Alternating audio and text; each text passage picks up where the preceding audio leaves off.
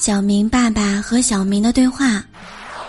哎呀，老师在家长会上跟我说，你上课总爱讲话，以后一定要改正一下。啊，为什么要改正？在课堂上，老师讲的话比我多好几倍呢。那是老师在讲课，不说话怎么讲啊？爸，您不是经常讲？凡事要从小时候做起吗？